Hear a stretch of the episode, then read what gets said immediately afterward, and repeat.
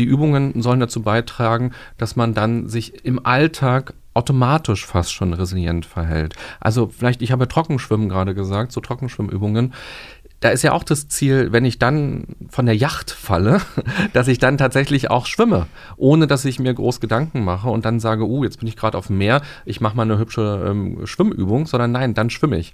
Und das eben einfach so im Hinterkopf zu haben. Die Übungen sind eine schöne Eintrittskarte, aber es geht immer darum, das wirklich im Alltag auch zu leben. Hallo, ihr hört 5 zu 1, den Podcast von Mit Vergnügen. Mein Name ist Stefanie Hielscher und ich beschäftige mich hier jeden Monat mit einem neuen Thema. Dazu gibt es dann fünf Episoden. Diesen Monat geht es um mentale Gesundheit. Heute gibt es eine Premiere bei 5 zu 1. René Treda ist der erste Gast, der zum zweiten Mal bei mir ist. Er ist Resilienztrainer und war bereits im November 2020 bei mir. Damals haben wir ein theoretisches Gespräch über das Immunsystem der Psyche geführt. Heute gehen wir in die Praxis und ihr könnt quasi live eure Widerstandsfähigkeit mit uns zusammen trainieren. Die Werbepartner der Folge sind Kneipp und Seven Mind. Dazu erzähle ich euch später noch mehr. Aber jetzt geht es erstmal los mit der großen Resilienz-Mitmach-Episode mit René Treder. So, René Treder, die zweite. René, schön, dass du wieder da bist. ja, schön, dass ich wieder eingeladen wurde. Du hast ja gesagt, ich bin der erste Gast, der zum zweiten Mal hier sein darf. Das freut mich und macht Druck. Nee, du brauchst überhaupt gar keinen Druck haben, weil die Leute lieben dich. Deine Folge ist die zweitmeistgehörte Folge aller Zeiten. Also Schön, das freut mich. Ich glaube, es freuen sich einfach alle nur, dass du da bist. Und spricht ja vielleicht auch für unsere Zeit. Ha? Also, dass wir jetzt mhm. nach zwei Jahren ja in diesem Ausnahmezustand eben alle auch so gute Ideen brauchen, wie wir damit umgehen können. Wie wir damit umgehen können, ganz genau. Und beim letzten Mal haben wir so sehr theoretisch über Resilienz gesprochen und ähm, heute wird das so eine große Praxis-Mitmach-Folge und darauf freue ich mich total, weil jeder direkt ähm, ja, mitmachen kann und sein psychisches Immunsystem stärken kann beim Hören. Sehr gut, Praktisch, ja. oder? Ja, und ich würde empfehlen, wer noch nicht Papier und Stift dabei hat, kann sich das vielleicht jetzt holen. Mhm. Und manchmal macht es ja vielleicht auch Sinn, wirklich kurz auf Pause zu drücken und zu sagen, ach, da denke ich jetzt mal fünf Minuten drüber nach und mache mir ein paar Notizen, bevor ich weiterhöre. Okay. Am Anfang würden wir ganz gerne noch mal, äh, doch noch mal einmal ganz kurz grundlegend theoretisch werden. Und zwar würdest du gerne noch mal was sagen zu Resilienzübungen versus einer grundsätzlichen resilienten Haltung.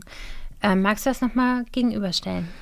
Genau, wir haben uns heute verabredet, um ein paar Übungen vorzustellen. Was kann ich also tun, um resilienter zu werden? Und Übungen haben manchmal so diesen Beigeschmack von, das ist ja so trivial. So, mhm. dann macht man ein Dankbarkeitstagebuch und dann schreibt man irgendwie dreimal auf, was man schön fand. Aber ist das sozusagen dann am Ende die Resilienz? Und ich finde immer wichtig zu sensibilisieren dafür, dass man natürlich Übungen machen kann und auch sollte, um reinzukommen. Aber Achtsamkeit oder Resilienz ist eben etwas, was man lebt im Alltag. Und man kann sich im Laufe eines Tages immer achtsam verhalten oder immer wieder versuchen, mich resilient zu verhalten. Und Übungen haben oft diesen Trockenschwimmcharakter. Ich habe ein total chaotisches, stressiges Leben, habe ganz viele schlimme Sachen, die ich gerade zu tun habe. Und dann nehme ich mir mal fünf Minuten Zeit und mache mal eine schöne Übung und hoffe, dass dann die Welt besser ist.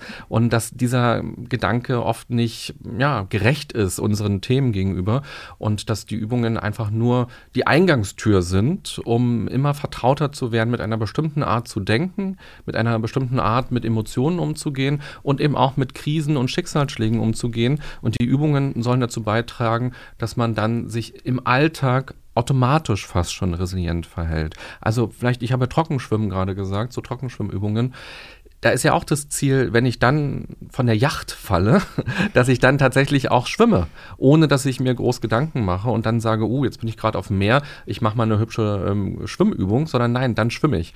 Und das eben einfach so im Hinterkopf zu haben. Die Übungen sind eine schöne Eintrittskarte, aber es geht immer darum, das wirklich im Alltag auch zu leben. Mhm. Und es geht natürlich auch darum, das in Zeiten zu üben, in denen ich im Grunde auch stabil bin und die Kapazität habe, Dinge zu üben, damit sie dann automatisch weitergehen können, wenn die Zeiten eben nicht so gut sind, oder? Ja, wir können uns ja Resilienz wirklich vorstellen als Prophylaxe, dass wir uns stärken mhm. in guten Zeiten für die schlechten Zeiten. Wir können uns Resilienz aber auch vorstellen als eine Art Selbsttherapie in Krisenzeiten, dass wir dann eben bestimmte Sachen machen. Da können wir auch diese Trockenschwimmübungen machen, um das Prinzip einmal ganz äh, klar zu verstehen und zu fühlen und dann tatsächlich aber in den Alltag damit gehen und das dann übertragen.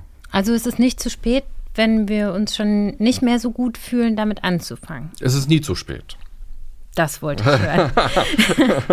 wir hangeln uns heute an den äh, acht Bausteinen der Resilienz entlang und ähm, ich fände es toll, wenn du jeden Baustein mal kurz erklären könntest und wir dann dazu jeweils eine Übung machen.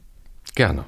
Super, dann fangen wir mal an mit Verantwortungsübernahme. Ja, Verantwortungsübernahme ist aus meiner Sicht so einer der wichtigsten Resilienzbausteine, weil das so ein Mindset ist im Sinne von, ich bin der Gestalter oder die Gestalterin meines Lebens.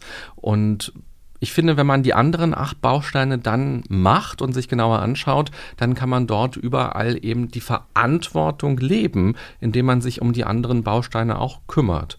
Und man kann ganz viele Übungen jetzt vorstellen zum Thema Verantwortungsübernahme. Ich habe mir eine rausgesucht und zwar ist es Entscheidungen treffen. Mhm. Also Verantwortung übernehmen für das Leben, was man hat und eine bewusste Entscheidung treffen. Weil immer wenn wir Entscheidungen nicht treffen, dann haben wir einen riesigen Ballast, den wir weiter mit uns rumschleppen, weil wir ständig darüber nachgrübeln, weil wir unzufrieden sind, weil wir Pro und Contra abwägen. Und die Empfehlung ist, du tust was für deine Resilienz, für deine psychische Widerstandskraft, wenn du einfach mal eine Entscheidung triffst. Und da ist ja meine Hypothese, wir haben die Entscheidung schon längst getroffen im Bauch oder im Kopf, aber wir leben noch nicht unsere Realität. Wir leben noch in einer falschen Realität, häufig aus Angst oder aus Sorge. Und deshalb würde ich jetzt alle aufrufen wollen, die gerade zuhören, mal zu überlegen, was das triggert im Kopf gerade, wenn ich sage, triff eine Entscheidung und triff sie vielleicht sogar heute. Welches Thema wird da dann gerade aktiv bei dir, wenn du das hörst, wo du spürst, oh, da schiebe ich schon echt lange was mit mir rum und ich komme einfach nicht dazu, das anzusprechen bei jemandem oder die Konsequenz für mich äh, zu machen, sondern ich hadere, ich warte und ich sensibilisiere gerne dazu Menschen, dass auch eine Entscheidung nicht zu treffen ja auch eine Entscheidung ist. Mhm. Also ich entscheide mich dann nämlich zum Beispiel in dem Job zu bleiben. Tag für Tag. Oder ich entscheide mich, den Konflikt nicht anzusprechen, Tag für Tag. Und es ist nicht so, dass ich keine Entscheidung treffe. Und deshalb ist, wenn wir etwas machen wollen für unsere Resilienz, ein ganz starker, erster wichtiger Schritt zu sagen, ich treffe jetzt eine Entscheidung. Okay, und da kann jetzt im Grunde mal jeder für sich überlegen und das muss auch nicht eine grundsätzliche Entscheidung sein wie ich kündige meinen Job, sondern das kann auch die Entscheidung sein, ich melde mich bei einer Freundin, mit der es seit zwei Wochen irgendwie eine Umstimmigkeit gibt und ich kläre das jetzt. Ja, genau. Also es können kleinere Sachen sein, mhm. es können aber auch größere Sachen sein, weil mhm. jemand, der schon sehr lange darüber nachdenkt, den Job zu kündigen, warum tut er oder sie das nicht? Und ich erlebe zum Beispiel häufig im Coaching, dass Leute sagen, oh Gott, meine Eltern werden das nie verstehen. Und dann mhm. sage ich, wie alt bist du eigentlich? und dann sind die Leute halt nicht mehr 15, sondern schon ein paar Tage älter. Und trotzdem haben sie immer noch diesen Gedanken, ja, meine Eltern sagen, komm, du hast deine Anstellung, das ist ein tolles Unternehmen, mach da Karriere. Und einfach zu spüren, ich habe doch schon längst entschieden, dass ich hier nicht mehr sein will. Oder ich habe mich längst entschieden, mich selbstständig zu machen und einfach die eigene Realität zu leben, anstatt einer anderen Realität hinterherzuhängen und sich hier auch zu verbinden mit den eigenen Emotionen. Was hält mich denn eigentlich davon ab? Die Angst zum Beispiel oder die Unsicherheit oder mein Selbstvertrauen? Was ist die Hürde, die mich daran hindert, meine Entscheidung umzusetzen, die ich schon lange getroffen habe innerlich? Und dein Tipp ist, das ist schon eine große Sache, ne? Mhm. Jetzt, heute, mhm. eine Sache, die mir auf der Seele brennt, zu entscheiden. Gibt es denn auf dem Weg zu dieser Entscheidung vielleicht noch kleinere Schritte, die man gehen kann, damit das nicht so schwer ist? Es darf schwer sein, finde ich. Also, wenn es eine große Entscheidung ist, zum Beispiel den Job zu kündigen oder dem Partner zu sagen, ähm, ich will nicht mehr, dass wir Partner sind, das ist ja eine große Entscheidung. Mhm. Und ich glaube, wir warten halt häufig zu lange darauf, dass es sich cool anfühlt und leicht anfühlt. Aber warum sollte es sich leicht anfühlen? Es ist eben ein großes, schwieriges Thema und da hängt ja auch eine Trauer mit dran. Also vielleicht auch eine Enttäuschung, dass man auch allein, wenn ich auf den Job jetzt gerade denke, ähm, man ist enttäuscht, dass der Job nicht so geworden ist, wie man sich das vorgestellt hat. Man ist enttäuscht, dass man nicht so gut reinpasst in dieses Unternehmen oder dass die Jobentscheidung, die man mal getroffen hat, für einen doch nicht die ist, die man jetzt immer weiter gehen möchte. Da gibt es ja auch eine eigene Enttäuschung. Man muss loslassen. Dieser Job hat ja vielleicht auch was Positives. Es sind vielleicht nette Leute, ähm, gutes Mittagessen in der Nähe. Also viele Kleinigkeiten, die auch einem Freude bereiten. Mhm. Und da eben auch zu sagen, oh, das ist aber auch schwer. Also auch richtige Entscheidungen können sich schwer anfühlen und sich deshalb aber nicht abhalten lassen von einer Entscheidung, sondern sagen, ich mache das jetzt und dann kann ich eine Kiste sozusagen zumachen und ich räume dadurch in meinem Leben mehr auf, weil ich habe eine, ein Thema abgehakt damit. Und die Erfahrung, die man danach meistens macht, ist, dass man sagt, ach, warum habe ich denn das nicht schon vor drei Monaten gemacht? Voll. Ich finde es aber trotzdem, das ist auf jeden Fall schon eine richtig krasse Übung. da muss man jetzt dann doch mal auf Stopp drücken ne? und kurz mal überlegen und Bleistift und Papier zur Hand nehmen und äh, ja. sich einen kleinen Plan machen, oder? Ja, na, ich meine, man kann ja auch dann, wenn man merkt, oh, das ist für mich so groß und so schwer, dass man dann für sich sagt, ich übe mal das Entscheidungen treffen und dass man sich wirklich vornimmt, ich treffe heute bewusst drei Entscheidungen. Mhm. Und wir gehen in der Psychologie davon aus, dass wir jeden Tag 20.000 Entscheidungen treffen. Also ich habe ja irgendwas heute angezogen und ich habe mich entschieden, mich zu duschen, weil ich dachte, wir sind verabredet. Das ist eine gute Idee. und wir treffen so viele Entscheidungen unbewusst und nur wenige treffen wir bewusst. Und hier nochmal sich zu fragen, warum ploppt diese Entscheidung eigentlich so stark in mein Bewusstsein auf? Und gerade auch bei den Konflikten ansprechen, das hast du ja gemacht. Wir kennen ja alle Menschen, die grübeln gar nicht so lange drüber nach, sondern die sagen sehr klar, das gefällt mir nicht, das ist eine Grenze, die überschritten worden ist, nicht mit mir. Und warum denke ich dann länger darüber nach, ob ich das überhaupt sagen darf, ob ich das überhaupt sagen werde und diskutiere drei Tage mit mir, wie ich das genau anspreche? Also hier auch zu verstehen, was ist das Thema, was ist mein Entscheidungsmuster und dann vielleicht mal zu sagen, dann übe ich heute erstmal kleine Entscheidungen zu treffen mhm. und das bewusst. Und hier vielleicht auch nochmal zu spüren, ja, warum entscheide ich mich, das zu essen, das zu kaufen, den anzugucken, den anzulächeln, was hält mich ab von irgendwas mhm. und was motiviert mich zu irgendwas. Und dann vielleicht am Ende des Tages zu sagen, und jetzt gucke ich mir mal an, was dieses Muster, was ich erkannt habe, mit meiner ganz großen Entscheidung zu tun hat. Okay. Das finde ich schon mal, da könnte man ja eigentlich so ein komplett eigenes Tagebuch mal für anla- mhm. anlegen, oder? Für so Entscheidungen. Alleine diese Selbstbeobachtung, ne? Alles das, was du gerade aufgeführt hast. Puh, ey, das ist aber schon echt auch ein innerer Monolog, ne? ja. Oder Dialog, ja. der ne? zwischen verschiedenen Glaubenssätzen wahrscheinlich auch hin und her geht. Genau, und es ist Arbeit. Also Resilienz mhm. ist Arbeit mhm. am Ende des Tages, weil wir wollen ja unser Leben gestalten und aktiv sein mhm. und eben nicht nur getrieben sein von den äußeren Faktoren, sonst entscheiden eben Leute für uns, was wir leben. Und wenn dann irgendwann das Unternehmen kommt und sagt, ich möchte nicht mehr, dass Sie Mitarbeiter bei uns sind, fühlt sich das tausendmal anders an, selbst wenn man denkt, ich überlege doch schon seit drei Jahren zu kündigen, das ist einfach ein ganz anderer Moment, selber rauszugehen, wenn man unzufrieden ist und eben die Entscheidungen nicht dem Schicksal zu überlassen. Ja. Wir kommen zum zweiten Punkt, mhm. die Akzeptanz. Hier können wir mit den Emotionen gleich mal weiterdenken. Ich habe ja gerade schon gesagt, bei den Entscheidungen hängen viele Emotionen dran. Und ich würde empfehlen, dass wir die Emotionen radikal akzeptieren, die wir gerade haben. Und das dachte ich nämlich auch gerade jetzt nach diesen zwei Jahren Ausnahmezustand. Wir hatten erst Corona, jetzt ist Ukraine-Russland-Konflikt da. Und da haben wir viele Emotionen und es sind ja viele negative Emotionen. Stefanie, magst du mal mhm. aufzählen, welche negativen Emotionen dir generell so einfallen? Ganz spontan. Mir persönlich? Genau, was gibt, wenn wir so ein Brainstorming machen, was gibt es alles für negative Emotionen? Wut, Angst, Ärger, Verunsicherung, Enttäuschung, Hass. Ja, genau. Gibt noch Eifersucht und Trauer, mhm. genau. Und welche positiven Emotionen fallen dir ein? Liebe, Freude, Offenheit, äh, Leichtigkeit, ähm, Lebensfreude, Freundschaft. Freundschaft ist keine Emotion, merke ich gerade. Verbundenheit. Mhm. Ja. Ja. Und das ist ganz interessant.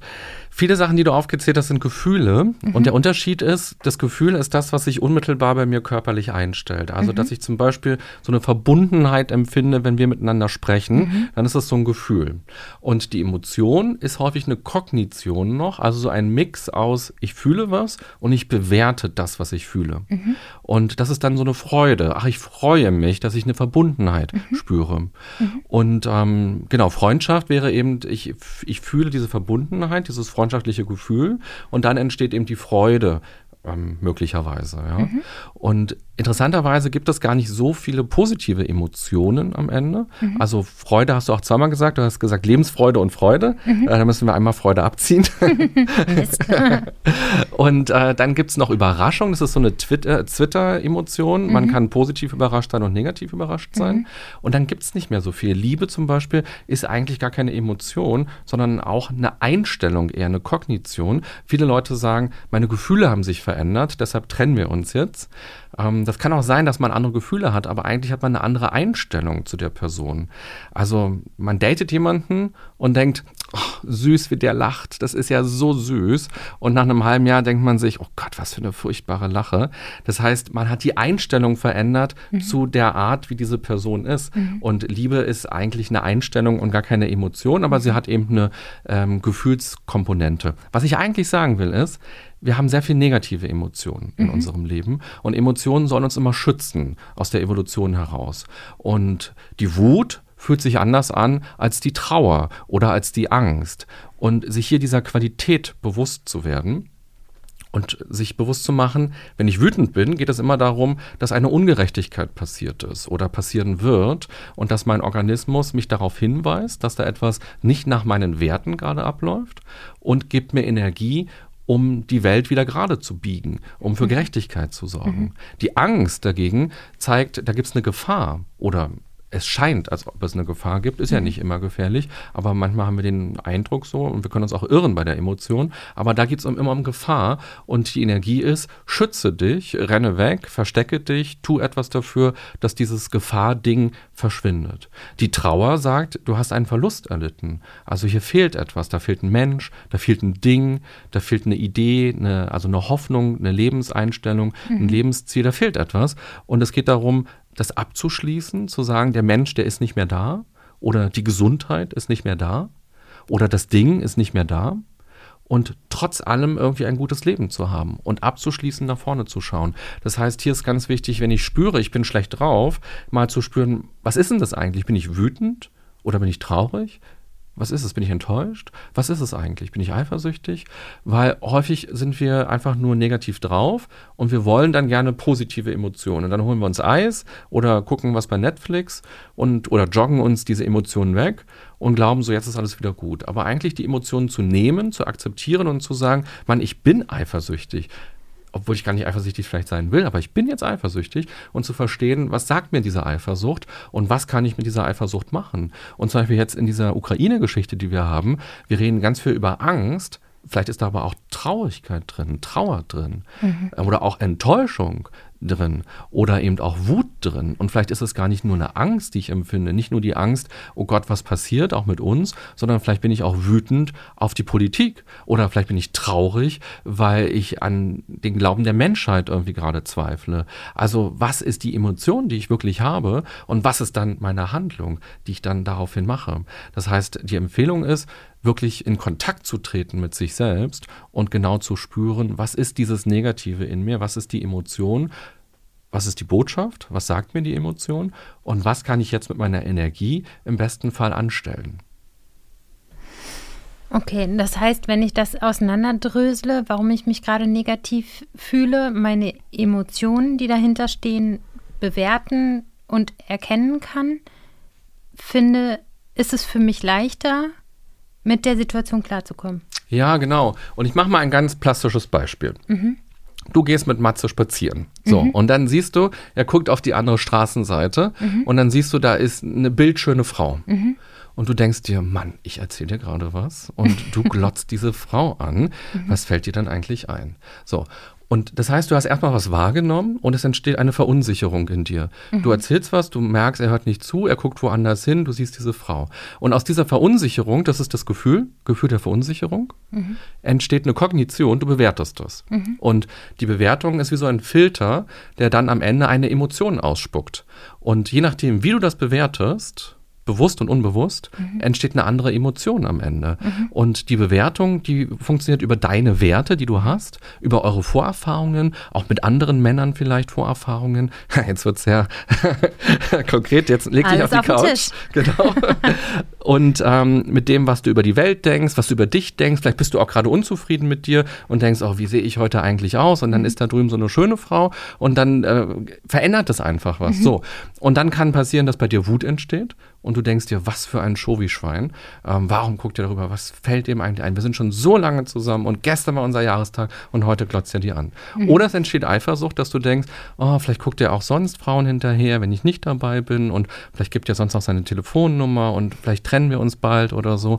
Oder es entsteht vielleicht Traurigkeit, dass du denkst, ach Mann, irgendwie, ich, ich bin nicht mehr die, die ich vor zehn Jahren war und äh, ich verändere mich und wo ist unsere Romantik und so weiter. Also es kann was völlig Verschiedenes passieren und dann wirst du reagieren irgendwie. Und vielleicht wirst du wütend reagieren, vielleicht wirst du dich eher zurückziehen und in die Trauer gehen und das ist sehr verschieden. Und wenn du jetzt Matze ansprichst, kann sein, dass er sagt, äh, nee, ich habe die Frau gar nicht gesehen. Da drüben ist ein Laden leer. Vielleicht wollen wir da neue Büros reinmachen. Mhm. Und ich habe gerade überlegt, ob wir hier vielleicht noch uns erweitern. Mhm. So, und dann stellst du fest, oh, plupp, meine ganze Emotion ist eigentlich Quatsch gewesen. Mhm.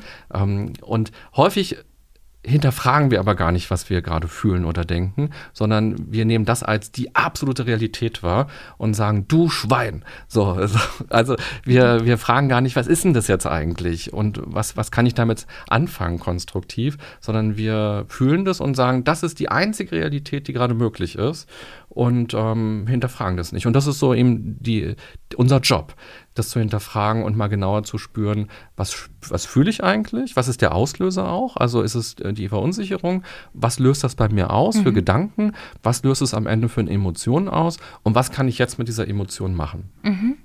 Okay. Das ist im Grunde schon unsere praktische Übung, oder? Mhm, genau. Mhm. Und das geht natürlich, wenn ich, wenn ich naja, so im Privaten, aber ich kann ja jetzt zum Beispiel Putin nicht fragen, hast jetzt dann doch die, die Ladenräume angeguckt oder doch die Frau? Also im übertragenen Sinne. Ja, genau. Weißt du? Genau, da aber du kannst. Ich dann selbst mit klarkommen, ne? Oder mit mir selber in, in das Gespräch gehen. Genau, aber du kannst jetzt für dich eben auch überlegen, die Situation, Russland-Ukraine, die Emotionen, die du hast, was sind das für Emotionen mhm. und was lösen die eben bei dir für Verhaltensweisen aus mhm. oder welche Pläne hast du vielleicht dann eben auch, um darauf zu reagieren? Wir sprechen in der Psychologie von Coping-Strategien. Also Coping, wie gehe ich mit etwas um, um diese schwere Emotion, die mich belastet, zu reduzieren. Mhm. Und da gibt es gute und schlechte Coping-Strategien. Du kannst dir jetzt jeden Abend eine Flasche Wein geben, mhm. um eben nicht mehr so sehr in der Angst zu sein. Das ist halt eine sehr ungesunde Coping-Strategie. Oder du kannst eben was anderes für dich finden, was dir hilft, diese Emotion zu reduzieren. Und ähm, da geht es eben um die Auseinandersetzung und dann um ein adäquates Verhalten aufgrund der Emotionen, weil wenn ich eifersüchtig bin, dann ist es ja die Verlustangst und dann ähm, ist es einfach was anderes als die Wut oder als die Traurigkeit mhm. und eben darauf dann richtig zu reagieren. Und bei Russland-Ukraine zum Beispiel ist es jetzt so, dass es äh, sehr verschieden sein kann, was uns da triggert. Auf der einen Seite haben wir so eine räumliche Nähe, das ist nur zwei Flugstunden von Berlin entfernt, also plötzlich ist ein Konflikt sehr nah. Mhm. Und da könnte man aber auch sagen, ähm, in den Jahren davor, ich habe das nochmal recherchiert für meinen Podcast, weil ich da auch was erzählt habe in, in diesem Bereich, gab es 30 Kriege auf der Welt. Im Jahr 2020 gab es 30 Kriege. Könntest du diese 30 aufzählen? Wahrscheinlich nee. nicht. Und das ist einfach medial nicht so stark in den Fokus gerückt worden. Aber diese räumliche Nähe bedeutet für uns immer, je näher etwas dran ist, desto relevanter scheint es zu sein und desto mehr denken wir darüber nach. Und mhm. die Medien springen natürlich auch drauf und bombardieren uns mit diesen Nachrichten. Mhm. Das steckt schon mal drin. Oder eine persönliche Nähe. Man kennt vielleicht jemanden aus der Ukraine oder aus Russland.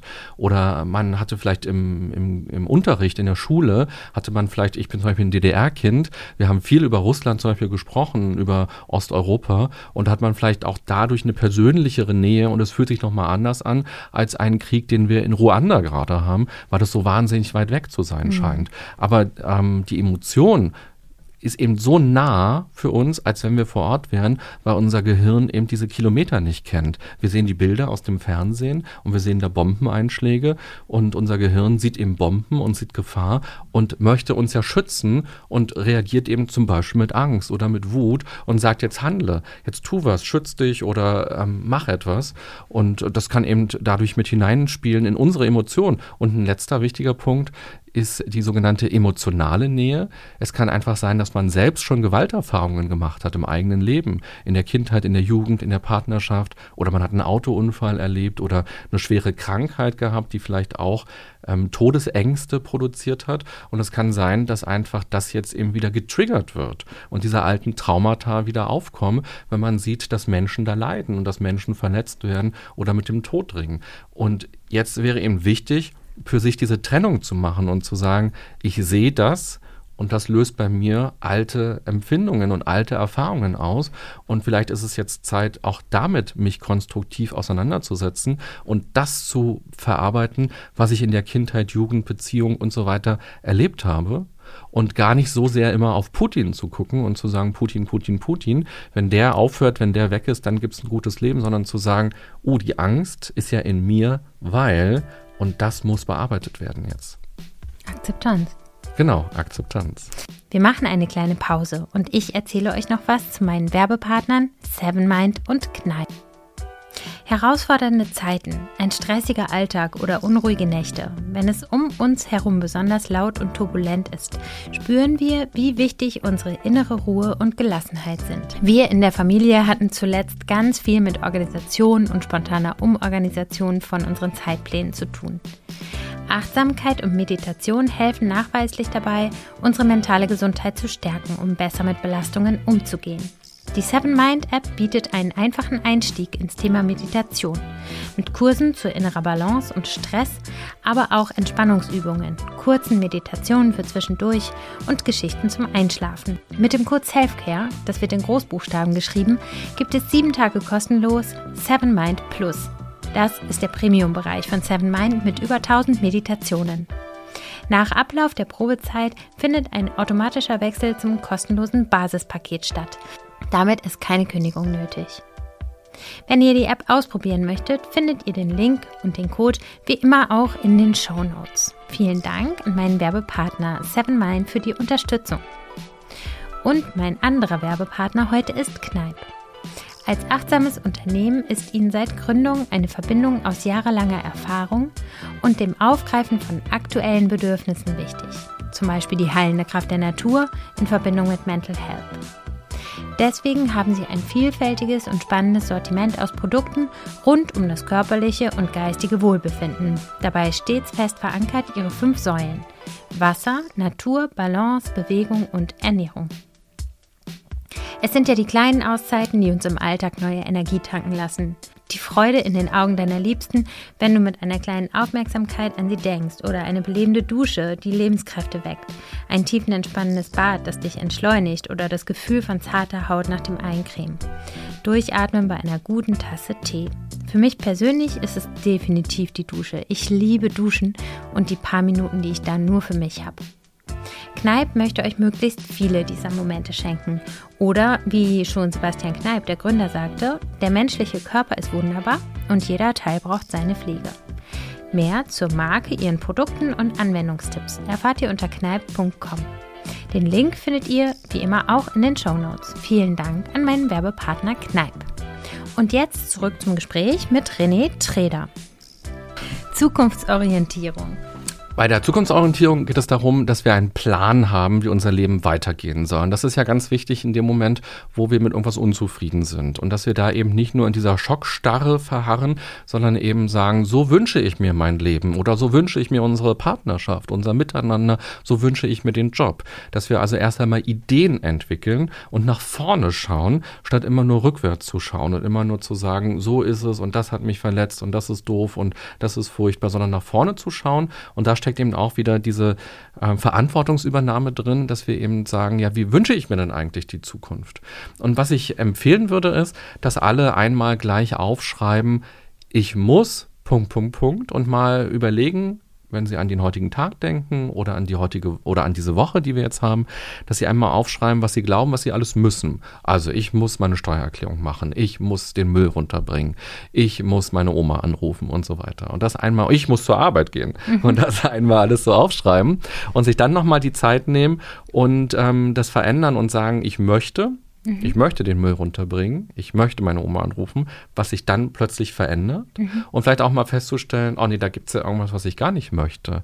Wenn ich das jetzt einmal so gelesen habe, ich möchte zur Arbeit gehen, um bei dem Beispiel von wohin zu bleiben, dass man dann sagt, oh nee, das möchte ich wirklich nicht. Also das muss ich. Und dann zu sagen, ja, wow, also so will ich aber nicht leben, mhm. sondern was möchte ich denn dann, wenn ich das nicht möchte? Mhm.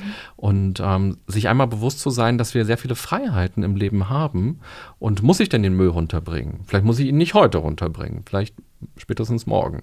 Aber sich einmal eben dieser Freiheiten bewusst zu werden und dann eben anzufangen zu gestalten und zu sagen, wie will ich denn leben? Welche Pflichten kann ich vielleicht wirklich gar nicht abgeben? Wo bin ich dran gebunden? Aber was kann ich auch abgeben? Was gehört nicht mehr zu meinem jetzigen Leben dazu? Und wie wünsche ich mir denn das?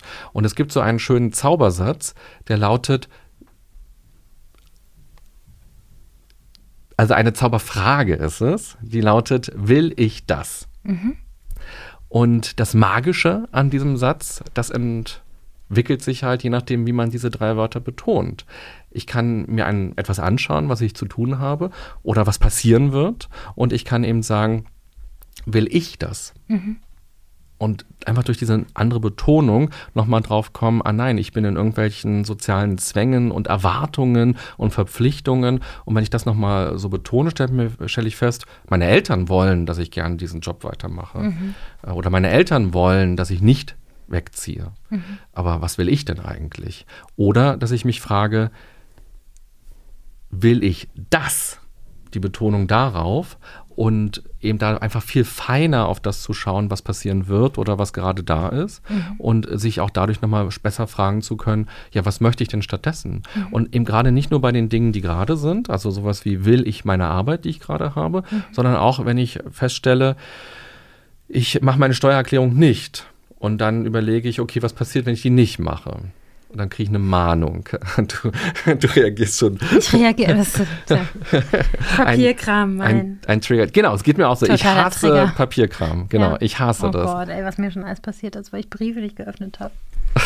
Ja. Kann teuer werden. Genau, kann teuer werden. Ich musste neulich zum Glück nur 8 Euro nachzahlen ans Finanzamt. das ist noch ganz süß, äh, aber hat mich auch geärgert. Mhm. Und ähm, genau, und will ich das? So, man könnte sagen, oh, ich habe keinen Bock, diese Steuererklärung zu machen. Und dann weiß ich aber, dann kommt ein Brief irgendwann, dann muss ich Strafe zahlen. Und dann ist eben die Frage, will ich das? Mhm. Und dann sage ich, ah nee, das will ich natürlich nicht. Okay, dann mache ich das jetzt. Oder eben auch in Bezug auf Krankheiten. Also man spürt vielleicht irgendwo ein Ziepen im Körper und denkt sich, oh, ich habe keinen Bock zum Arzt zu gehen und wer weiß, was das ist und so weiter. Und sich dann aber zu fragen, okay, will ich das? was daraus entstehen könnte mhm. und dann eben äh, sich zu sagen, okay, ich habe Angst vor Ärzten oder ist unangenehm, ich habe gar keine Zeit, um zu Ärzten zu gehen, aber ähm, jetzt handle ich mal, um für die Zukunft vorzubeugen. Mhm. Das wäre die zweite Betonung und die dritte Betonung ist, will ich das? Mhm. Und das finde ich nochmal eine ganz starke Betonung, weil natürlich haben wir viele Fantasien im Kopf und es wäre schön, irgendwie eine hübsche Villa zu haben mit einem Palmstrand und so weiter alles. nee? Brauche ich nicht, aber ja. Ja, auch brauchst du gar nicht, gut.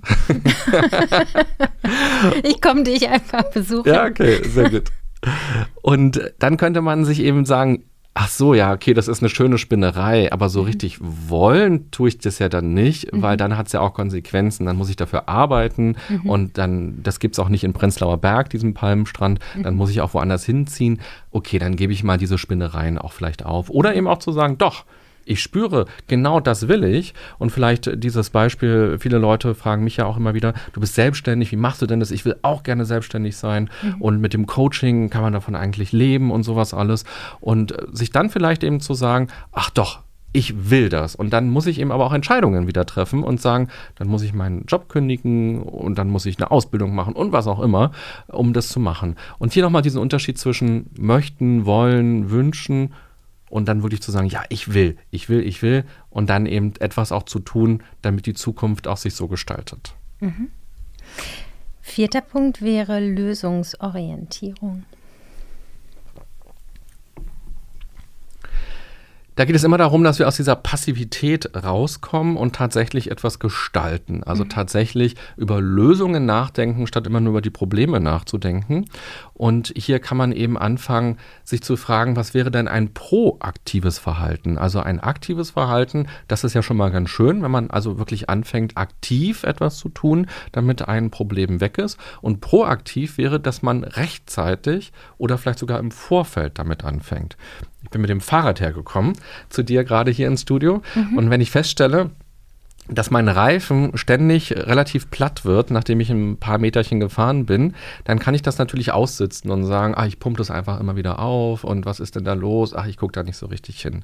Und wenn dann das irgendwann gar nicht mehr geht, dann werde ich aktiv und bringe es in die Werkstatt. Mhm. Und proaktiv wäre eben zu sagen, ich kann damit jetzt noch fahren, aber ich bringe es jetzt in die Werkstatt, bevor es platt wird. Mhm. Und passiv wäre, ich warte so lange, bis der Fahrradmonteur zufälligerweise an meinem Haus vorbeikommt und sagt, kann ich nicht dein Fahrrad mal reparieren?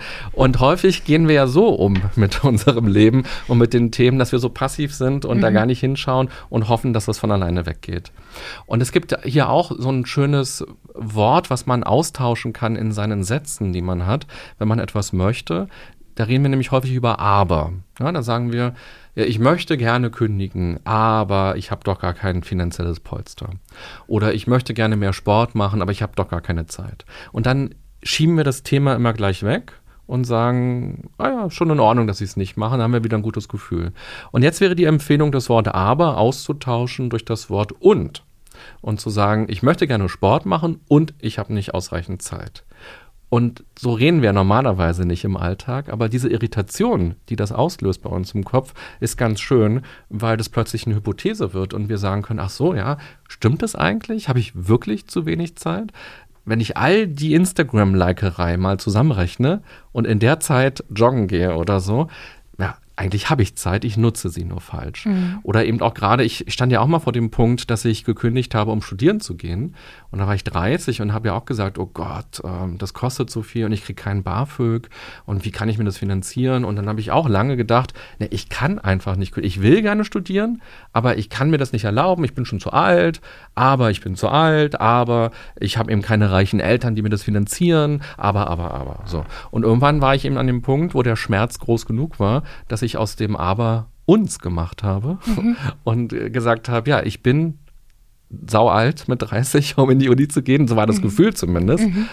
Aber und ich will aber in die Uni gehen. Mhm. Oder ich habe ähm, nicht x Geld auf dem Konto, um mir sechs Jahre Studium zu finanzieren und trotzdem will ich das machen. Und das hat was verändert. Das öffnet den Raum der Möglichkeiten plötzlich und man kann eben breiter sehen. Und das wäre die Übung, dass alle sich einmal ihren Glaubenssatz aufschreiben. Ich will gerne aber.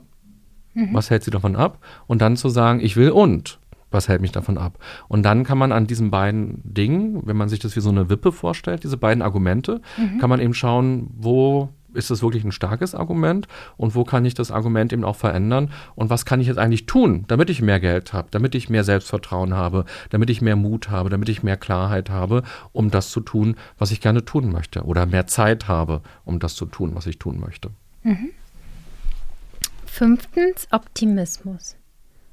Das finde ich sehr schön. Warum? Ich bin Optimist. und äh, mich bringt das ganz gut durchs Leben. Mhm. Ja. ja, genau. Also Optimismus ist ein ganz starker Schutzfaktor, weil wir dadurch eher positiv sehen und eher in Chancen denken.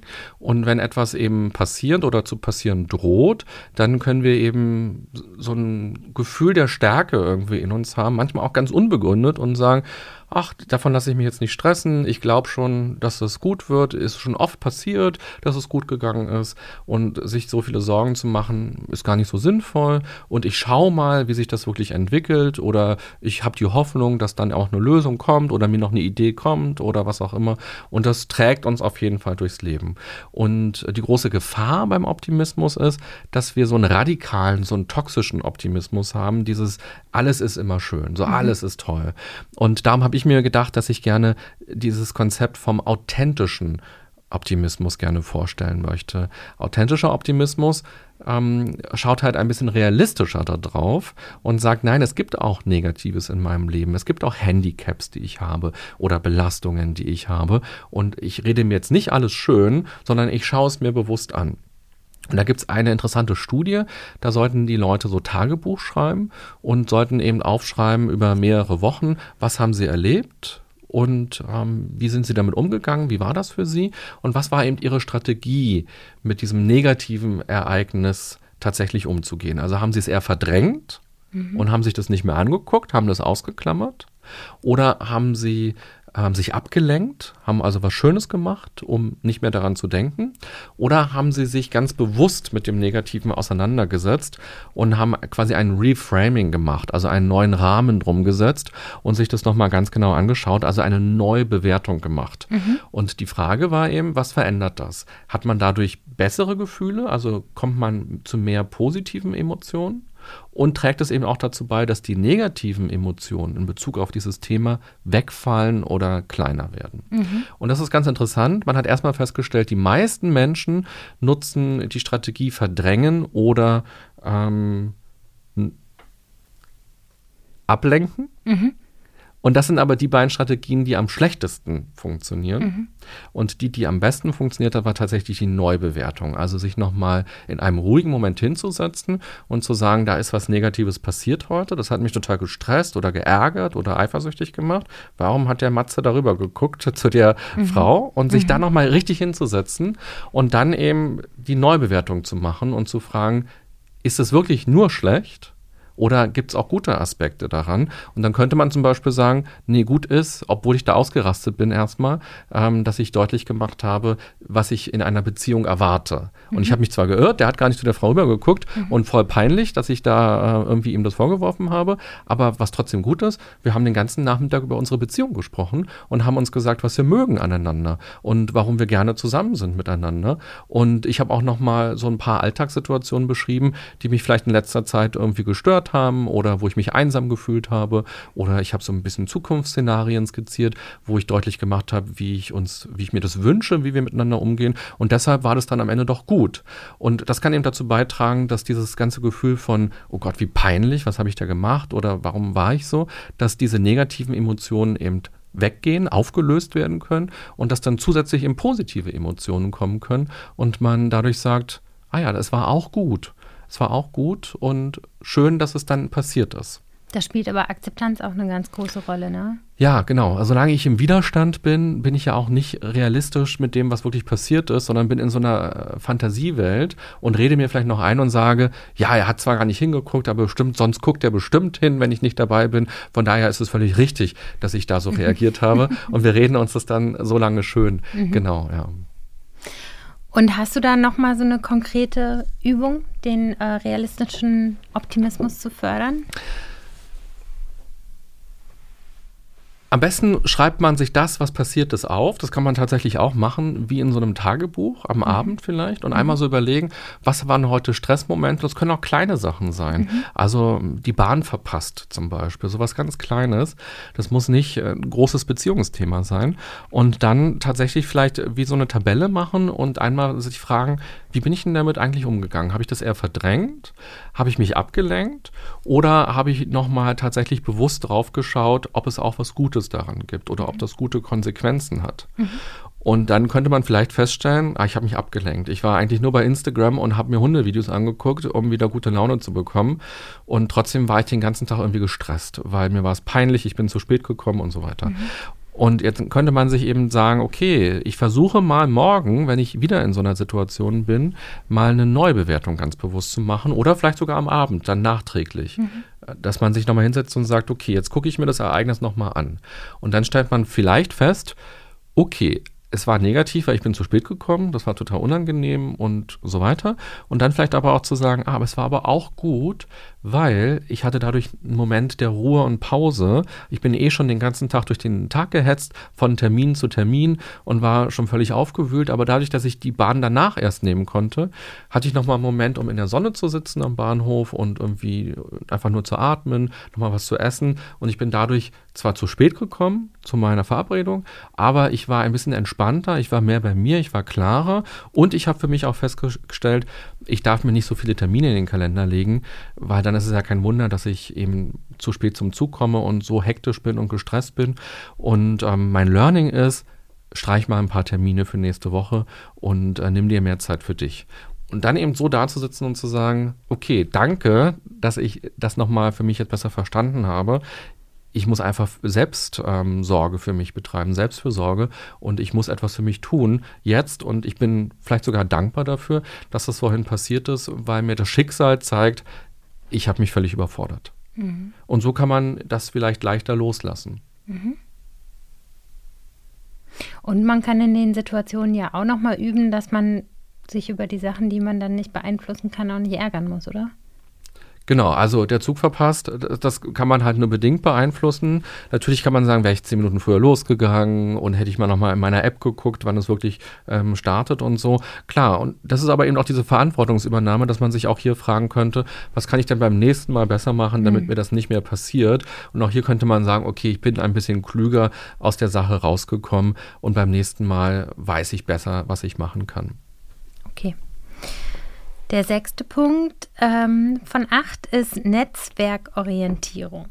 Das ist total schön. Mhm. Und zwar ähm, soziale Netzwerke sind ein ganz wichtiger, stabiler Faktor für uns. Das haben wir vielleicht auch in den zwei Jahren Corona gesehen, wenn man plötzlich Menschen nicht mehr so trifft, wenn man so ständig auf Abstand ist und Homeoffice viel stattfindet und auch ähm, irgendwelche Ängste eben auch vorherrschen, sodass weniger Treffen stattfinden und Urlaub und so weiter, dann verändert das was im Miteinander. Also wir verlieren so ein bisschen den Kontakt zu anderen Menschen und dann haben wir auch eine dünnere Haut, wenn wir uns dann mal wieder treffen. Wir wissen gar nicht mehr so richtig, wie funktionieren wir miteinander gut. Das mhm. heißt, das ist dann ein großer Stressfaktor und eigentlich sollen soziale Beziehungen uns unterstützen und Halt geben, Stabilität geben. Mhm. Und das können sie auch sehr gut. Die allererste richtige Resilienzstudie, das ist die sogenannte Kauai-Studie, die mhm. fand auf Hawaii statt, auf einer der Hawaii-Inseln. Auf Kauai eben, da wurde auch Jurassic Park ein bisschen gedreht ähm, auf dieser Insel. Mhm. Und da hat die Psychologin Amy Werner, hieß sie, eine ganze Kohorte untersucht, also einen ganzen Jahrgang von Neugeborenen untersucht. Mhm. Das waren 700 und hat sich angeschaut, wie entwickeln die sich dann eigentlich im mhm. Laufe der nächsten 40 Jahre. Also eine richtig lange Studie. Und man hat festgestellt, ein Drittel der Kinder, die in dem Jahr 1955 geboren wurden, hatten große Risikofaktoren in ihrem Leben, weil sie haben Gewalt in der Familie erlebt oder sie haben Armut in der Familie gehabt oder die Eltern haben sich scheiden lassen. Das war 1955 eben auch auf so einer Hawaii-Insel ein großer sozialer Abstieg und mit vielen Problemen verbunden. Oder die Eltern waren zum Beispiel alkoholabhängig oder hatten irgendwelche Krankheiten. Mhm. Und das sind alles Risikofaktoren für unsere Entwicklung. Und die Annahme war, die Kinder, die eben mit Risikofaktoren aufwachsen, haben eben besonders schlechte Startchancen im Leben und werden sich dementsprechend auch negative entwickeln. Die werden vielleicht auch irgendwann mal eine Alkoholabhängigkeit bekommen. Die werden mit dem Gesetz in Konflikt kommen oder, oder, oder. Mhm. Und was man aber festgestellt hat, ist, dass von diesem einen Drittel mit den vielen Risikofaktoren sich wiederum ein Drittel sehr gut entwickelt hat. Und die Frage war, warum eigentlich? Und da hat man festgestellt, alle, die eine starke soziale Beziehung hatten und mindestens eine Bezugsperson in ihrem Leben hatten, haben sich gut entwickelt. Und es konnte der Onkel, die Tante sein, das konnte ein Nachbar sein, das konnten der große Bruder von einem Freund sein. Und eine starke Bezugsperson im Leben hilft uns über schwere Zeiten hinweg und über große Risikofaktoren. Und die Übung ist jetzt folgende. Man überlegt einfach mal, welche Person ist mir denn in meinem Leben wichtig? Mhm. Wen mag ich in besonderer Weise? Mhm. Wer gibt mir Halt? Wer hat mir Halt gegeben? Oder für welchen Kontakt bin ich quasi auch dankbar, dass wir uns im Leben haben und dieser Person jetzt vielleicht eine WhatsApp zu schicken oder eine E-Mail zu schicken oder eine Postkarte zu schreiben gleich. Mhm. Und einfach das einfach nur zu schreiben und zu sagen, schön, dass es dich gibt, mhm. schön, dass wir befreundet sind, dass wir zusammen sind, äh, schön, dass du meine Mutter bist, dass du meine Schwester, mein Bruder bist ähm, und einfach nur einmal Liebe quasi mhm. ähm, rauszusenden. Mhm. Und dadurch eben sich selbst nochmal bewusst zu machen, wie reich man ist, dass man Menschen hat, die einem was bedeuten und dem anderen Menschen eben das auch nochmal zu signalisieren. Das heißt, hiermit stärkt man die eigene Resilienz, aber eben direkt auch die Resilienz von jemand anderem, weil er plötzlich eine Postkarte im Briefkasten hat oder eine WhatsApp hat und da einmal erfährt, wie wichtig die Person für einen ist. Und man kann dann auch gerne noch schreiben, weil, Punkt, Punkt, Punkt. Ich bin froh, dass wir befreundet sind, weil wir so offen miteinander sprechen können, zum Beispiel, und ich bei dir so sein darf, wie ich bin. Oder du mir, ja, du mir zuhörst, gute Tipps gibst oder was auch immer. Und das einmal machen.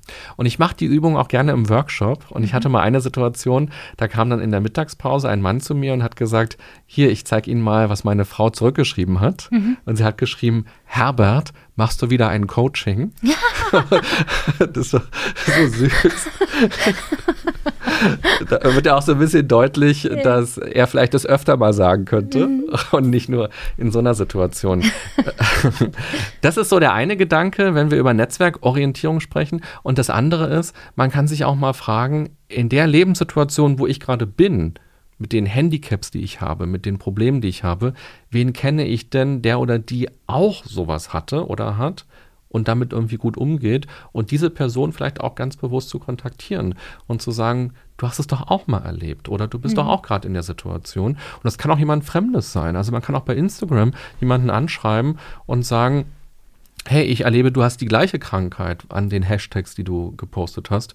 Und ähm, ich habe jetzt auch die Diagnose bekommen und ich weiß gar nicht, wie ich damit umgehen soll und ich sehe aber deine Lebensfreude und wie machst du denn das? Also mir mhm. fällt es gerade ein, weil ich habe in, in einem meiner Podcast-Formate jemanden interviewt, die hat multiple Sklerose und da habe ich mal gesehen, wie viele Menschen bei Instagram eben diesen Hashtag haben, trotz MS. Mhm. Und sehr viele junge Leute auch. Viele denken immer, das ist so eine Krankheit, die man erst im Alter bekommt. Mhm. Aber sehr viele junge Leute haben das auch.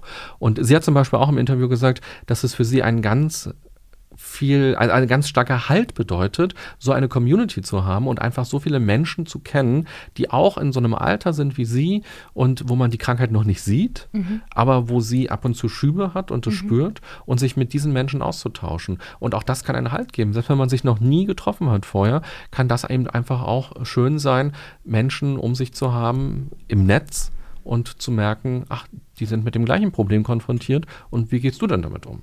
Mhm. Ähm, Punkt 7, Selbstwirksamkeit. Hat ja auch mit Punkt 1 zu tun, oder? Ja, ich würde sogar fast sagen, alle Punkte haben irgendwas mit Punkt 1 zu tun, weil Punkt 1 so diese Basis dafür ist und mhm. die anderen Punkte geben mir die Chance, diese Verantwortungsübernahme zu leben und mhm. die tatsächlich jeden Tag aufs Neue zu aktivieren. Und Selbstwirksamkeit meint eben, dass ich aus mir selbst heraus wirksam bin, dass ich etwas verändern kann und dass ich etwas gestalten kann mhm. und dass ich an mich glaube, dass ich das Wissen und die Fähigkeiten habe, um ein Problem zu lösen oder etwas zu erreichen. Und genau darum geht es, das Wissen und die Fähigkeiten. Und hier kann man sich wie so ein Zentimetermaß vorstellen und sich fragen, wie viel Selbstwirksamkeit habe ich denn eigentlich in Bezug auf das Problem, was da gerade vor mir ist oder die Herausforderung. Also zum Beispiel einen Vortrag zu halten. Und wenn man hört, oh, da sind 500 Leute im Publikum, was macht das mit mir? Habe ich die Selbstwirksamkeit? Habe ich das Wissen, über das Thema zu sprechen? Und habe ich die Fähigkeiten, vor so vielen Leuten zu sprechen? Und dann könnte man sagen, wann habe ich denn schon mal in der Vergangenheit einen Vortrag gehalten? Mhm. Und warum traue ich mir das zu und sich sozusagen die Argumente dafür zu geben, zu sagen, ah, ich habe das Wissen und die Fähigkeiten, ich kann das tun und ich kann da mit mehr Vertrauen auf die Sache zugehen. Und immer wenn wir vor einer Herausforderung sind, macht es Sinn, dass wir so eine Checkliste aufschreiben und sagen, welche Aufgaben sind mit dieser Herausforderung verbunden. Und dann eben zu sagen, welches Wissen brauche ich, um diese Aufgabe zu bewältigen und welche Fähigkeiten. Und dann entweder immer einen Haken zu machen und zu sagen, habe ich, habe ich, kann ich. Oder zu sagen, habe ich noch nicht, kann ich noch nicht. Und das dann eben zu lernen, zu trainieren, bis man eben das Gefühl hat, jetzt bin ich selbstwirksam, jetzt kann ich was gestalten. Das ist interessant, dass du das ansprichst, weil eigentlich können wir jetzt mal zu dem Punkt ein kleines Live-Coaching machen. Mhm. Ich habe nämlich ähm, Ende letzten Jahres die Anfrage bekommen, auf so einem Kongress oder was auch immer da irgendwie so Speaker zu sein, mhm. ja. Und ähm, ich habe einfach ganz schnell Ja gesagt, damit ich nicht überlegen kann und so eine Herausforderung habe für mich, weil das ist für mich ganz, ganz schwer. Ich finde Vorstellungsrunden zum Beispiel, wo nur vier Leute sitzen, schon schlimm. Mhm. Ich trage dann immer die Haare offen, damit man meine roten Ohren nicht sieht.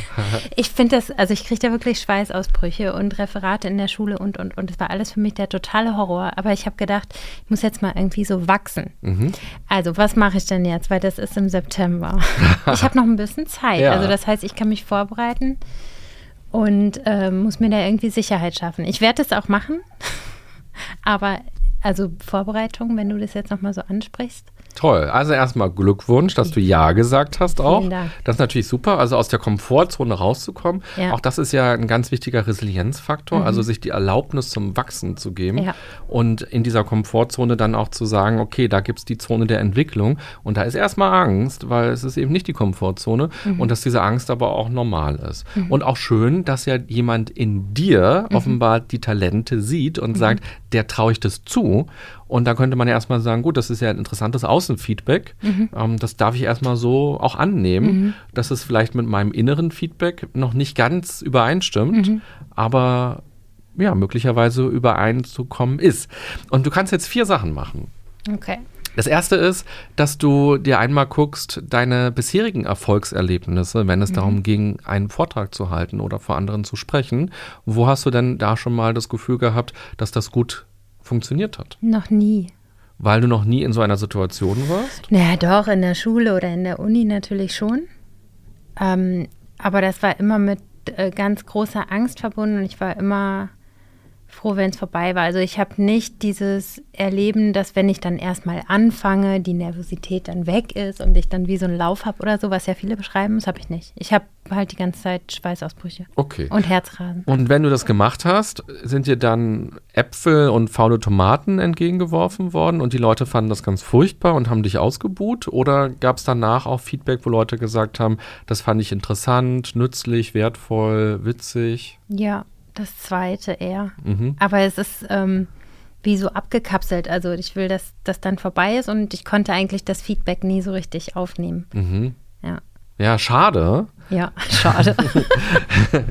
schade, weil das ist ja auch eine Wahrheit, mhm. die da kommt. Und wenn du dich so abkapselst und dich dicht machst vor dieser Wahrheit und dich nur mit deiner eigenen Wahrheit beschäftigst, dann ist es ja vielleicht gar nicht ganz so wahr. Mhm. Also du könntest nochmal schauen, das zu aktivieren, also die Feedbacks, die du bekommen hast, nochmal dir tatsächlich vor Augen zu führen, wenn Leute zu dir gesagt haben, das war schön, das war interessant, das war nützlich, ähm, also dass du den Leuten etwas gegeben hast, was für die gut war. Selbst wenn du vielleicht in dem Moment weiter aufgeregt warst, aber dass du trotzdem was Nützliches gemacht hast und was Sinnvolles gemacht hast. Kann ich das denn auch jetzt zum Beispiel aus dem Feedback für einen Podcast nehmen? Das ist ja keine Live-Situation, aber da kriege ich natürlich viele Zuschriften, dass den Leuten das irgendwas bringt oder dass sie sich bedanken Ne? oder dass sie positive Emotionen haben oder naja, halt was rausziehen können. Ja. Das kann ich auch annehmen, da freue ich mich total drüber, aber denen sitze ich ja auch nicht gegenüber und das sind dann nicht tausend und ich bin einer mhm. auf der anderen Seite. Ja, genau. Aber tatsächlich, gerade wenn es ja darum geht, was ganz Neues zu machen, mhm. dann warst du ja vielleicht noch nie in so einer Situation, wie du da möglicherweise sein wirst. Richtig. Und dann eben zu schauen, wo war ich in ähnlichen Situationen oder wo sind eben Teilaufgaben, die ich brauche oder Teiltätigkeiten, die ich brauche für diese große Aufgabe, die ich in anderen Bereichen schon mache. Was mhm. glaubst du denn, was oder was ist denn das Feedback, was die Leute dir geben? Also warum hören die deinen Podcast gerne? Die hören das, weil die die Themen interessant finden, weil die die Gäste interessant finden, weil die was lernen. Das freut mich immer total, weil das ja auch meine Motivation ist, mich in neue Themen einzuarbeiten, interessante Menschen zu treffen, neue Perspektiven zu bekommen. Und auf der anderen Seite mögen die, glaube ich, auch meine Art, wie ich an Themen herangehe und stellvertretend für sie Dinge herausfinde. Und was ist deine Art, an Themen heranzugehen? Ähm, realistisch, optimistisch vielleicht sogar ein bisschen naiv, neugierig und offen. Mhm. Und wäre das auch die Haltung, mit der du so einen Vortrag machen würdest? Weiß ich nicht. Und könnte das aber eine Haltung sein, weil du dich damit wohlfühlst und dich nicht verstellen musst? Ja, das könnte eine Art sein, ja. Also da könnte man jetzt sozusagen weiter drüber nachdenken mhm. und sagen, okay, das ist etwas, was Leute an mir mögen und da bin ich so, wie ich bin. Oder mhm. ich, ich meine, du bist sicherlich so im Podcast, wie du auch in echt bist, aber trotzdem ist man ja sicherlich in dieser Moderationssituation auch nochmal zugespitzter. Mhm. Und manche Frage, die man vielleicht sehr naiv stellt, würde man in echt vielleicht nicht so stellen, mhm. aber man stellt sie halt, um auch eine gewisse Dramatik oder Dramaturgie in einem Interview aufzubauen. Das heißt, da stecken ja auch journalistische Talente oder Fähigkeiten in dir mhm. drin, die dir dann ja auch wieder helfen, wenn du den Vortrag ausarbeitest zum Beispiel ja. und dir eben Gedanken machst, was du sagen willst. Und das wäre so die Chance, einmal zu schauen, was ist so dein Talent oder was ist auch die Besonderheit von dir? Was ist deine Superkraft? Oder was ist deine Corporate Identity quasi? Mhm. Was würdest du denn sagen, was ist deine Superkraft? Neugier. Mhm. Und lernen wollen und sich weiterentwickeln wollen. Mhm. Ja, schön. Also wenn tatsächlich Neugierde etwas ist, was dich antreibt und was mhm. dich motiviert, dann könntest du natürlich auch sagen, diese Vortragssession von dir, die machst du unter dem Motto der Neugierde für dich selbst und mhm. gar nicht unter diesem Erfolgsdruck. Es muss jeder Satz sitzen und jede Mimik und Gestik und ich muss es mindestens so gut machen wie Barack Obama, wenn ich eine Rede halte, sondern eher mit dieser Neugierde und zu sagen, ich als äh, Stefanie begebe mich mal in eine Situation und bin da mal neugierig, mhm. was passiert, was meine Ohren machen und was ich sage und äh, wie das Publikum reagiert und dadurch eben auch ein bisschen Druck rauszunehmen. Mhm. Das wäre so das eine, auf die Erfolgserlebnisse zu schauen bei Teilaufgaben und einmal zu gucken, was bedeutet das für dich, Wissen und Können mhm. immer runterzubrechen und zu fragen, wie kannst du dir da ein bisschen mehr Kraft geben. Mhm. Das zweite ist die sogenannte stellvertretende Erfahrung und mal zu schauen, Leute, die du gut findest, mhm. die Vorträge halten, was findest du denn daran gut? Mhm. Fällt dir da jemand ein, spontan? Ähm. Naja, ganz viele. Ich glaube, jetzt einen konkreten Namen zu nennen ist schwierig, aber was die alles verbindet, ist natürlich dieses selbstbewusste Auftreten. Das hätte ich auch gerne, aber das fühlt sich ja gar nicht. Ich kriege ja jetzt schon wieder schweißnasse Hände, weil ich denke, oh Gott, dann stehe ich vor so vielen Leuten. Also für mich ist das eigentlich in unerreichbarer Ferne, dass ich so ein Auftreten wie die Leute, die ich gerne mag oder denen ich gerne zuhöre in solchen Situationen, pf, ich sehe mich da ja gar nicht. Mhm. Okay, wie die sich fühlen, wissen wir ja gar nicht, ob ja. die wirklich äh, gerade sicher sind und in sich ruhen, aber mhm. sie wirken erstmal so. Mhm. Und durch was wirken sie für dich so? Körpersprache, Haltung, Rhetorik, Auftreten. Na, die stehen irgendwie so sicher auf beiden Beinen und haben einen sicheren Blick und wissen, worüber sie sprechen. Also mhm. Und weißt du, worüber du sprechen wirst? Ich werde wahrscheinlich einen Live-Podcast machen. Ah ja. Weil das natürlich ein Rahmen ist, der für mich so eine Sicherheit bietet und so für so ein erstes Mal, glaube ich, besser ist. Aber da muss ich wahrscheinlich ja auch irgendwie vorher kurz was sagen. Allein das ist schon krass. Ja, okay. Ja. Also, wir wissen eben nie, wie andere sich fühlen. Mhm. Und wahrscheinlich vergleichst du dich ja auch mit den Leuten, die nicht in irgendeinem Hinterhof was auftreten mhm. und das zum ersten, zweiten, dritten Mal machen, sondern mit, was ich nicht, Barbara Schöneberger, Günther Jauch oder wer auch immer deine Stars sind, die Günther du, Jauch auf jeden Fall. die du gut findest. Mhm. Und das ist ja schon mal ungerecht, weil schau dir eben alte Günther Jauch-Folgen an, wo mhm. er vor 40 Jahren angefangen hat. Mhm. Da war der eben auch noch anders. Und ähm, deine schwitzigen Hände sehe ich ja zum Beispiel gar nicht oder fühle ich ja gar nicht. Mhm. Also die können ja schwitzen wie ein Wasserfall, aber das hat ja eigentlich gar keinen Einfluss auf das Publikum. Also auch zu sagen, diese ganzen körperlichen Dinge, die sind da und die geben im Grunde genommen ja so ein Signal von, es ist wichtig, es ist relevant, ich mhm. bin hier gerade im Fokus mhm. ähm, und geben dir Energie, du bist wach an der Stelle. Mhm. Und das aber eben eher so als Wachsignal zu sehen, als ja, da ist, mhm. ist gerade Publikum eben da, ist eben was anderes als hier, wo wir gerade sind. Ja. Und das nicht als ein negatives Zeichen, dass du es nicht drauf hast, mhm. zu sehen. Weil häufig missinterpretieren wir eben unsere Aufregung als, oh Gott, ich bin falsch hier, das müsste jemand anderes machen, mhm. ähm, was denken die anderen bloß? Und, mhm. und das aber nicht eben als negatives Feedback für sich selber zu sehen, diese körperlichen Reaktionen, sondern eher als ähm, Signal, es ist wichtig und es ist neu und ich bin gerade in einer Lernsituation.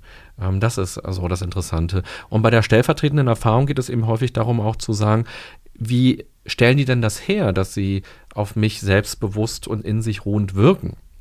Was ist die Körpersprache? Eben zum Beispiel nicht die Hände in der Hose zu haben oder ein bisschen zu gestikulieren oder ähm, ein bisschen breitbeiniger dazustehen mhm. und nicht die Füße so zu verschlingen mhm. und sich zu verstecken und dann eben zu sagen, okay, dann muss ich das herstellen. Also dann äh, möchte ich gerne und da eben sich auf ein, zwei Sachen vielleicht zu fokussieren und nicht gleich auf so viel, mhm. ähm, das dann herstellen und sagen, okay, dann äh, möchte ich auch gerne mich so hinstellen, dass ich meine Hände einmal frei bewegen kann oder sowas. Mhm. Und äh, das kann man so ein bisschen üben. Und natürlich kannst du dir Situationen davor vielleicht suchen, wo du schon mal sowas machst.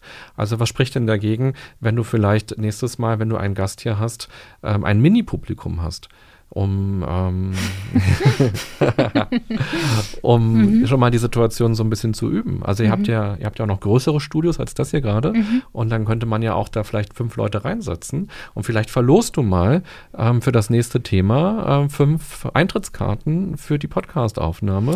Boah, René, ey, du forderst mich aber hier raus. genau, das wäre so das Zweite. Ja. Das Dritte ist, ähm, dass man einmal Menschen fragt, warum glaubst du denn, dass ich das schaffen könnte? Ja. Und da könntest du jemanden fragen, der dich gut kennt am mhm. besten mhm.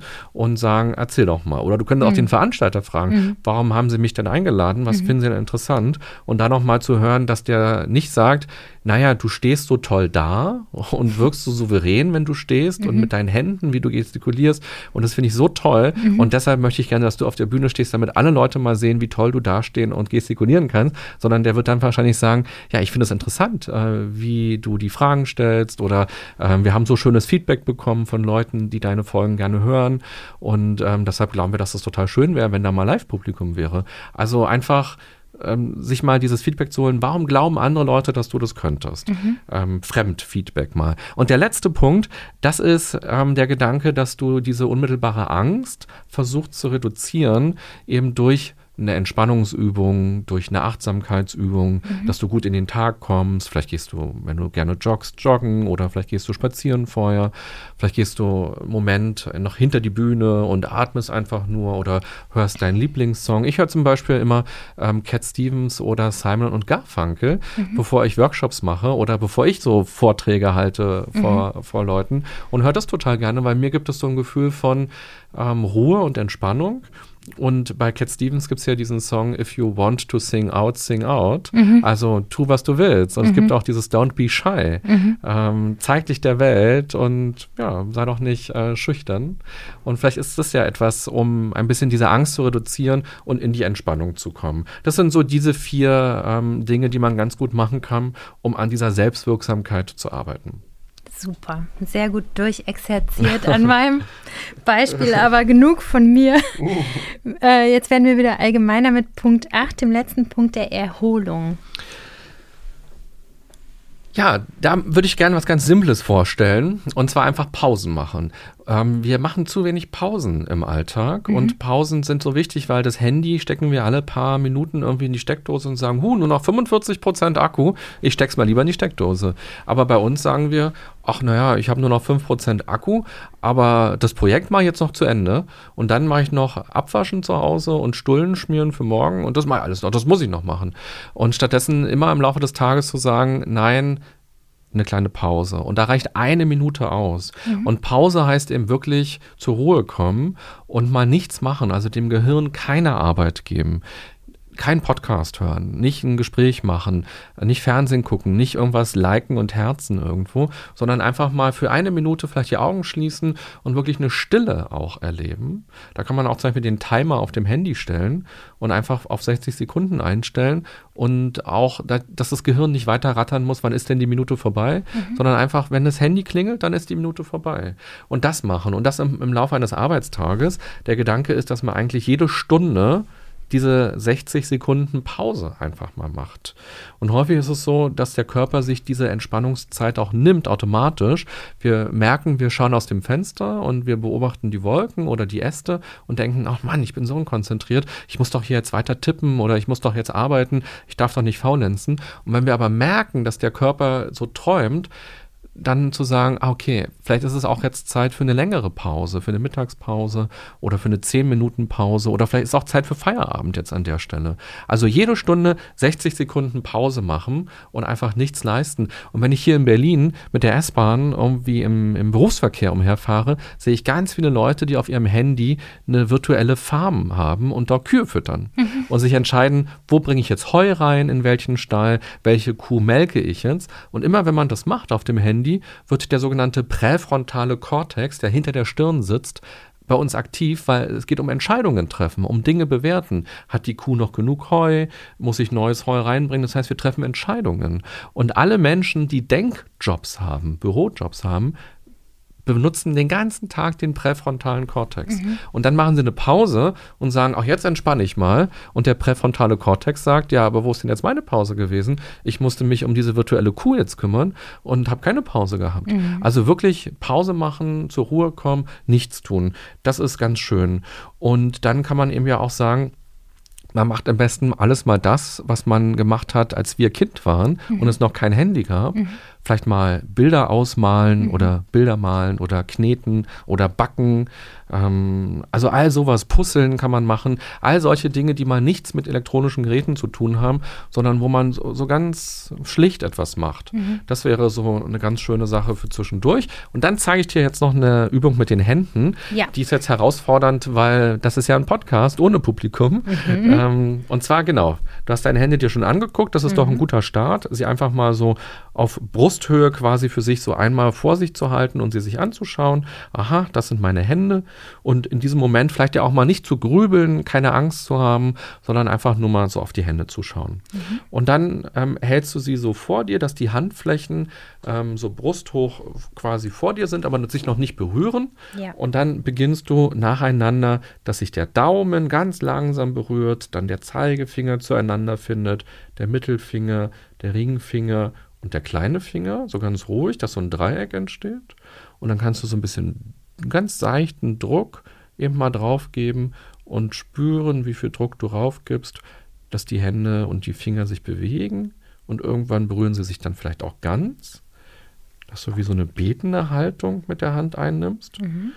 Und dann bewegen sich die Hände so, als würdest du dich eincremen, so langsam. Mhm. Und du streichst so rüber und du spürst einfach nur deine Hände in dem Moment und versuchst eben achtsam, immer wieder, wenn Gedanken kommen, dich auf diese Hände zu konzentrieren und auf die Berührung zu konzentrieren.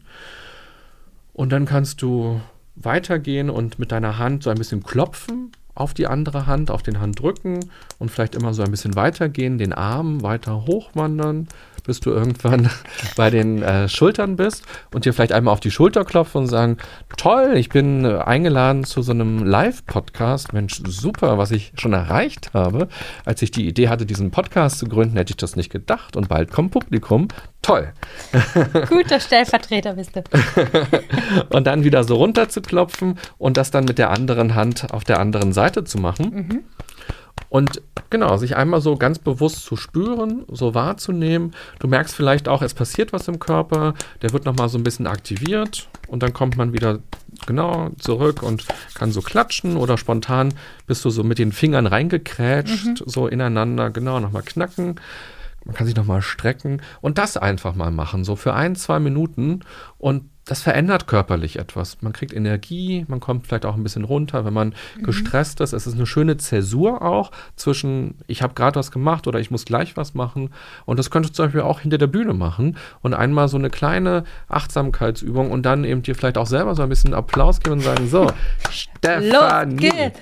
Yeah, raus mit dir. genau. Ja, also das ist auch eben etwas Körperliches. Ich habe ja viele kognitive Übungen vorgestellt, mhm. aber eben einfach auch mal was Körperliches zu ja. machen. Ach super, es fühlt sich sehr gut an. Schön. Ich hoffe, ihr habt alle mitgemacht. ja.